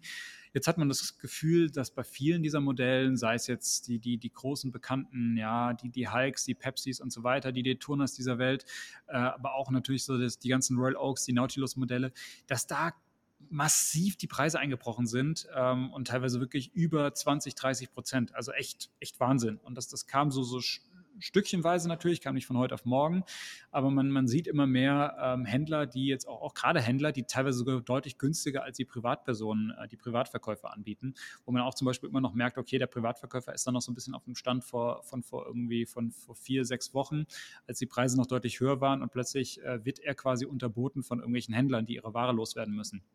Und das ist schon eine interessante Entwicklung, weil man so das Gefühl hatte, dass dieser Luxusuhrenmarkt immer nur so eine Richtung kennt, und zwar nach oben. Und ähm, das, das ist was, was ich jetzt gerade sehr, sehr massiv beobachtet habe und wo ich mir auch so meine Gedanken drüber gemacht habe. Und ich habe tatsächlich verschiedene Theorien, wo, wo, woher das kommen kann. Und ich glaube, ähm, das ist ja so der erste Punkt, dass es sehr, sehr stark auch mit dieser gesamten geopolitischen Lage natürlich auch zu tun hat. Ähm, was man schon merkt, ist so diese Geschichte, dieser, dieser Russland-Konflikt äh, und dieser Krieg in der Ukraine, dass das schon irgendwie so auf die allgemeine Stimmung natürlich zum einen ausgewirkt hat. Also ich habe auch mit einigen Leuten gesprochen, die gesagt haben, mir ist mit gerade gar nicht so zur Mut nach irgendwie Luxusuhren kaufen. Und ähm, zum anderen natürlich auch, dass das ja mittlerweile auch sehr stark auch auf dem ähm, in, in, der Wirtschaft angekommen ist, ist insofern, als dass halt die Preise massiv anziehen ja, für, für ähm, ja, wo, also für die, für die, in der Produktion, ja, für, für, für Materialien, aber natürlich auch für, für Betriebsstoffe, keine Ahnung, ja, Öl und so weiter, Benzin, wir wissen es alle. Also die, im Endeffekt sind die Preise massiv angezogen. Wir, wir reden ja auch alle mittlerweile von einer zunehmenden Inflation. Und das kommt natürlich auch bei den Leuten an. Da steht dann sicherlich auch für viele schon so eine gewisse Angst auch im Hintergrund oder eine gewisse Unsicherheit einfach. Ja, was kommt so die nächsten Monate oder was kommt die nächsten zwölf, äh, zwölf Monate, 24 Monate? Wie wird sich das weiterentwickeln? Und dann ist sicherlich auch nicht der erste Gedanke halt direkt Luxusuhren kaufen. Ähm, ich glaube, das ist, das ist sicherlich ein Aspekt. Was anderes, ähm, was man vielleicht auch noch dazu sagen muss, ist, was man schon naturgemäß auch im Uhrenmarkt immer so ein bisschen hat, ist so ein gewisses Sommerloch. Ähm, das hatten wir die letzten Jahre tatsächlich nicht gehabt, weil irgendwie Reisen war nicht möglich und äh, jeder war zu Hause und der Hunger nach Luxus war groß. Und was hat man dann gemacht? Man hat halt online irgendwie Uhren gekauft. Und äh, das, deshalb der Uhrenmarkt ist ja auch die, die, durch die Pandemie an sich gar nicht sonderlich groß eingebrochen. Ähm, Was man jetzt halt schon merkt, ist das Ding, die Leute reisen wieder, gerade diesen Sommer. Man, man kriegt ja auch überall mit irgendwie Chaos an den ganzen Flughäfen, weil sehr, sehr hohes Reiseaufkommen, aber zum anderen auch, weil die ganzen äh, Fluggesellschaften auch da gerade Probleme haben, diesen Bedarf überhaupt zu decken. Ähm, und insofern haben, glaube ich, viele Leute auch gerade ein bisschen andere Themen im, im, Kopf als jetzt, als jetzt der Uhrenkauf. Man ist wieder irgendwie raus, man, man macht Urlaube, auch vielleicht auch teure Urlaube, Sachen, die man jetzt irgendwie schon seit zwei, drei Jahren vor sich herschiebt, äh, werden jetzt gemacht. Und dann bleibt sicherlich auch der, der Uhrenkauf erstmal auf der Strecke. Eigentlich ein Phänomen, was, was ganz natürlich ist, was, was man auch, weil man so mit Händlern spricht, auch schon, schon vor, vor Jahren immer gehört hat, dass im Sommer etwas, immer etwas schwächer ist.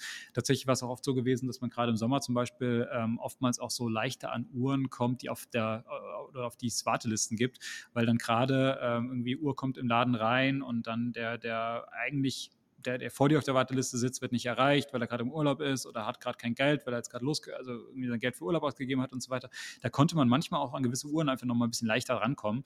Also insofern so ein gewisses Sommerloch hat man irgendwie, kennt man in der Uhrenmarkt, in der, der Uhrenbranche, war allerdings die letzten Jahre nicht vorhanden. Und ich glaube, das ist, das ist jetzt dieses, dieses Jahr auch da.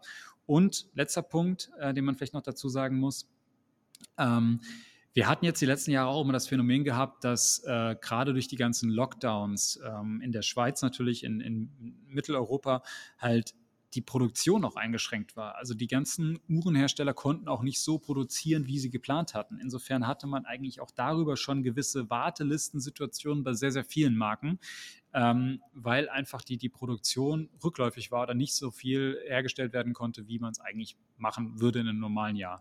Jetzt ist es so, dass wir seit, würde man sagen, wahrscheinlich seit Mitte letzten Jahr da eigentlich mehr oder minder raus sind aus diesen ganzen Lockdown-Situationen, äh, zumindest hier in Europa. Und das jetzt fast seit einem Jahr die Produktion eigentlich wieder ganz normal läuft. Das heißt also auch, auch jetzt Marken wie, Rolex und so weiter, die, die haben jetzt ihre Jahresproduktion quasi rausgebracht. Und dazu kommt dann, dass natürlich auch gewisse Märkte, wie zum Beispiel jetzt Russland, äh, quasi komplett weggefallen sind. Dann hast du zum Beispiel China und, und Hongkong, die zum Beispiel seit, seit Monaten auch noch in Lockdowns sind, äh, weil sie diese Null-Covid-Strategie haben. Das heißt also auch da kann weniger, wird weniger hin exportiert und so weiter. Das heißt, viel, viel Angebot verlagert sich dann auch auf den europäischen und auf den US-amerikanischen amerikanischen Markt. Und heißt jetzt natürlich nicht, dass ihr jetzt die, die ganzen Wartelistenuhren jetzt natürlich hier aus dem Schaufenster rauskaufen könnt, aber es wird wird halt dadurch auch mehr Angebot, neues Angebot hier äh, dem Markt zur Verfügung gestellt. Und auch sowas merkt man dann in dieser Situation. Ich glaube, da kommen einfach verschiedene Faktoren zusammen gerade, ähm, dass jetzt einfach diese, diese Preise auf dem Neumarkt so, so eingebrochen sind oder so, so rückläufig sind. Und die Frage ist natürlich jetzt, wird sich dieser Trend fortsetzen oder wird sich das wieder beruhigen? Ich, meine persönliche Theorie ist, dass wir zum Jahresende wieder einen Anstieg sehen werden, weil einfach so Weihnachtsgeschäft vor der Tür steht und ähm, ja, der, der Fokus dann vielleicht auch wieder mehr auf dieses Thema Uhren liegt und man ist dann jetzt eben nicht in der Urlaubsplanung und so weiter. Aber natürlich bleibt abzuwarten, wie sich diese ganzen politischen Situationen weiterentwickeln. Und ich merke da auch schon bei vielen Leuten so eine gewisse Unsicherheit gerade, die einfach sagen, na, ich kann es schwer abschätzen, ähm, ja, wie, wie, viel Geld werde ich, wie viel Bargeld werde ich auch die nächsten, nächsten Monate und das innerhalb des nächsten Jahres brauchen und wie viel kann ich denn vielleicht jetzt einfach auch eine Uhr stecken mit, mit, mit einem guten Gewissen. Ja, und ich glaube, das sind so verschiedene Faktoren, die da zusammenkommen. Und was ich in dem Kontext noch ganz interessant finde, was ich so gehört habe, gerade so bei dem Gebrauchtuhrenmarkt, ist es so, dass wohl so bis 10.000 Euro eigentlich sehr wenig Veränderung stattgefunden hat. Also da, da ist wohl das Geschäft weiterhin äh, recht stabil geblieben. Ähm, und das würde mich jetzt auch mal aus deiner Sicht interessieren, was man hört, so dieser Vintage-Markt, gerade so diese Vintage-Sammlerstücke und sowas, also Uhren, für die die wirklich so richtige Liebhaberstücke sind. Ich glaube, der Markt wurde auch nicht sonderlich hart getroffen bisher, oder? Wie, wie kannst, kannst du dazu was sagen? Ja, in diesem ganzen Vintage-Bereich äh, lässt sich äh, pauschal gar nicht so viel sagen, aber man kann halt feststellen, dass es bei einigen Uhren natürlich wieder so ein bisschen rückläufig war, diese Preisentwicklung. Also ähm, Uhren, die einfach generell schon sehr, sehr hoch bewertet waren. Dort konnte man feststellen, äh, ja, dass es so ein bisschen runterging, aber im Wesentlichen ähm, muss man sagen, dass es sich dennoch stabil gehalten hat. Was mir persönlich aufgefallen ist, dass gerade äh, Preise von gewissen Modellen runtergegangen sind, aber das nicht aufgrund dieser Krise, sondern aufgrund dessen, dass Uhren auf den Markt gekommen sind. Und ein Beispiel hierbei ist zum Beispiel ähm, die Cartier Donk Basculon und auch die Cartier Donk, nee, die Cartier Sanders Dumont. Extrablatt. So.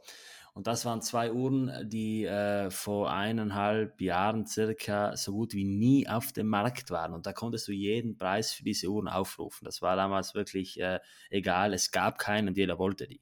Und mittlerweile ist es so, dass die Leute einfach realisiert haben, dass die Uhren extrem im Wert gestiegen sind und äh, der Markt wurde dann äh, relativ stark äh, geschwemmt mit solchen Uhren. Also jetzt relativ stark geschwemmt, da sprechen wir von 10, 15, 20 Uhren, nicht mehr, weil es einfach immer noch wenige sind. Aber der relativ kleine Interessentenkreis von diesen Uhren wurde dann schnell bedient und die Preise sind dementsprechend auch gesunken. Ähm, nichtsdestotrotz bin ich der Meinung, dass es gerade jetzt eine, eine sehr, sehr coole Chance ist, sich äh, diese Uhren zu schnappen, wenn man denn daran interessiert ist, weil das, was man bekommt, hat sich im Wesentlichen nicht verändert. Und äh, von dem her finde ich es persönlich cool, dass man jetzt nochmal die Chance geboten kriegt, günstig in die Sion einzusteigen. Ich habe äh, mit vielen Leuten geschrieben, die einfach gesagt haben, dass äh, für sie 10.000 Euro für eine Basculon nicht stemmbar ist. Jetzt ist man da mit ein bisschen Glück auch schon bei 8.000 dran. Und ähm, von dem her kann man da jetzt eigentlich ziemlich coole Schnäppchen schießen, wenn es denn für einen finanziell machbar ist. Äh, ansonsten immer alles wie gehabt. Also die Uhren, die, die selten sind, die lassen sich von solchen Entwicklungen eigentlich nicht beeindrucken.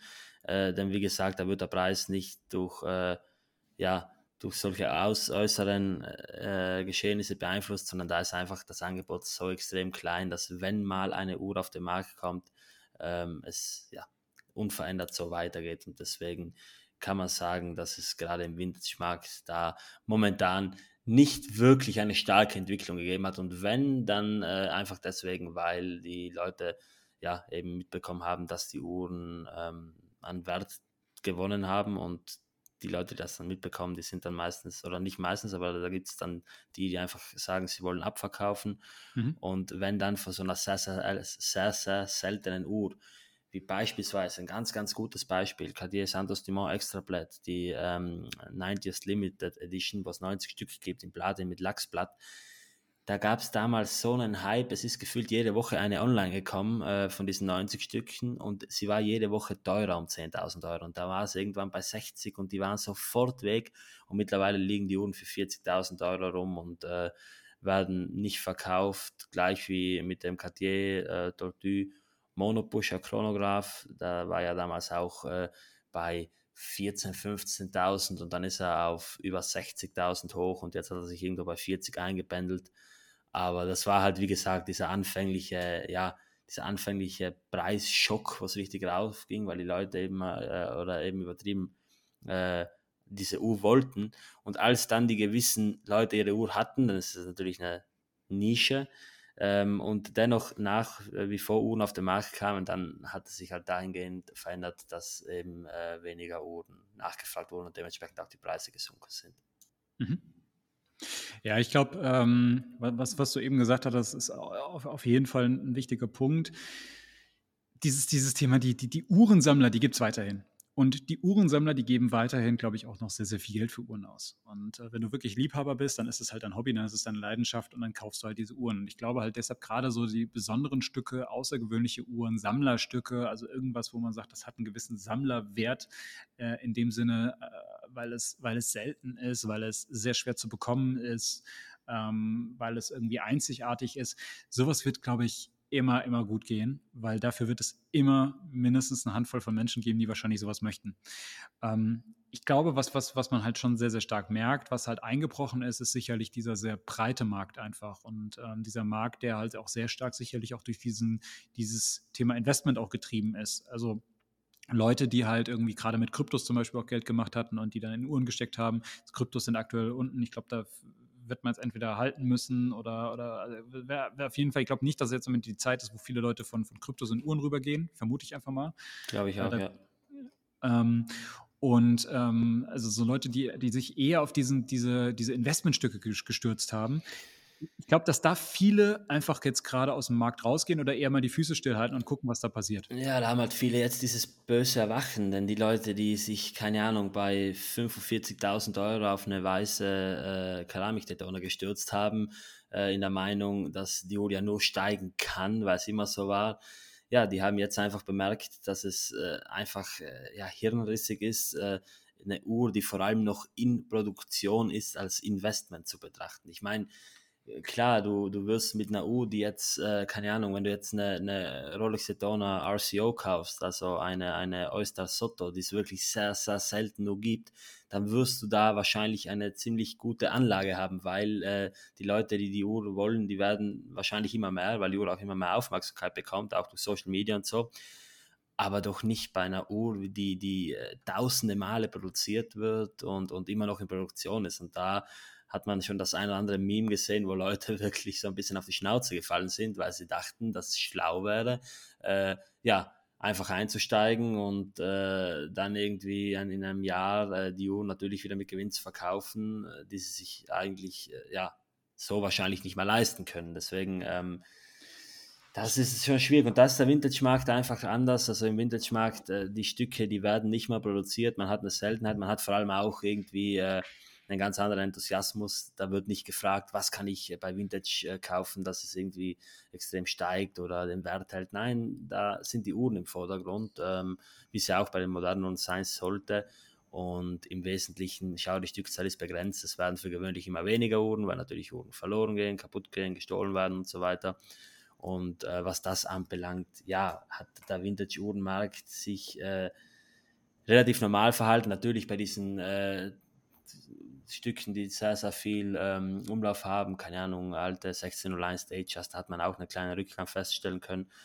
Aber auf lange Sicht, wie gesagt, ähm, ist dieser Vintage-Uhrenmarkt relativ stabil geblieben, was die Preise anbelangt. Wobei es ja nicht schlecht ist, wenn die Preise mal ein bisschen runtergehen, denn wie gesagt, dann hat man einfach die Möglichkeit, äh, zu einem besseren Preis einzusteigen. Und ich meine, über absolut, die steigenden absolut. Preise freuen sich immer nur die, die die Uhr gerade gekauft haben oder besitzen alle anderen wünschten, dass die Preise tiefer werden. Deswegen, ja.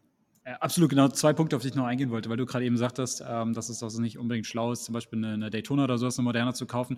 Würde ich jetzt per, per se natürlich jetzt so nicht, nicht unterstreichen, weil ähm, ich schon der Meinung bin, also gerade natürlich, wenn du zum Listenpreis äh, kaufen kannst, ist im Moment, glaube ich, nach wie vor noch jede Stahl-Rolex irgendwie ein gut, eine gute Anlage. Ich glaube, da, da, wird sich auch nicht so viel ändern, ehrlich gesagt.